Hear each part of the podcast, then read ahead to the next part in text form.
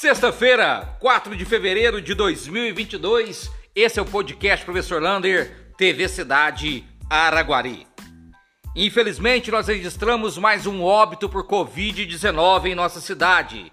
Estamos com nove pessoas nas UTIs, 26 nas enfermarias e 152 casos confirmados nas últimas 24 horas.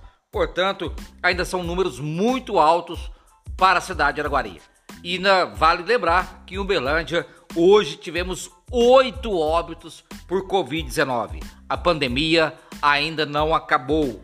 Falando nisso, amanhã não teremos vacinação na cidade de Araguari, no sábado. Ela volta na segunda-feira normalmente. Volta às aulas. Segunda-feira voltam às aulas das escolas estaduais. Portanto, você aluno das escolas estaduais, uso obrigatório de máscara, leve a sua garrafinha de água e não tente trocar objeto com seu colega. Isso são algumas recomendações para a volta às aulas. Lembrando que o primeiro colegial vai ter 21 matérias. Então, com o sexto horário. Prepare-se para este ano de 2022, os alunos do primeiro colegial.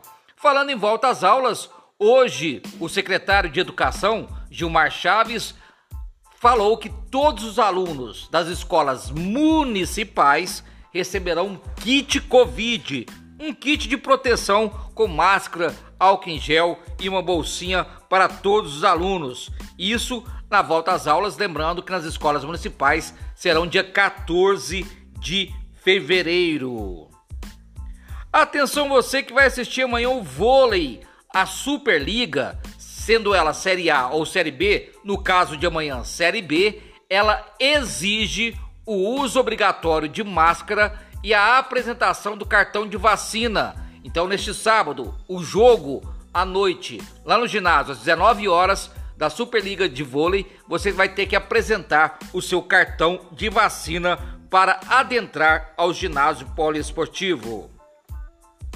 Boa notícia! A Secretaria de Planejamento já está organizando as escrituras lá do bairro Alvorada. Depois de muitas tentativas, muitas tentativas junto com a Caixa Econômica Federal, parece que agora a coisa está andando um pouco mais rápida. Isso ele vai chamar todos os moradores para verificar a sua escritura. E cada caso é um caso. Mais informações você encontra lá na página da TV Cidade. Temporal em Estrela do Sul. Ontem teve um temporal em Estrela do Sul que deixou todos os moradores assustados. O rio que corta da toda a cidade subiu muito, houve muitos muros que caíram e muitos ficaram assustados por causa que a pinguela que faz a entrada da cidade, a saída da cidade, também ficou submersa. Portanto, muito perigo foi lá em Estrela do Sul esse temporal. Atenção usuários da farmácia municipal, agora todas as sextas-feiras vai ser fechada às 4 horas da tarde para que passe por uma sanitização. Até porque ali é um fluxo muito grande de usuários. E para manter a segurança, tanto dos funcionários quanto dos usuários, toda sexta-feira a farmácia municipal vai fechar suas portas então às 4 horas da tarde e para a sanitização. E volta a funcionar na segunda normalmente.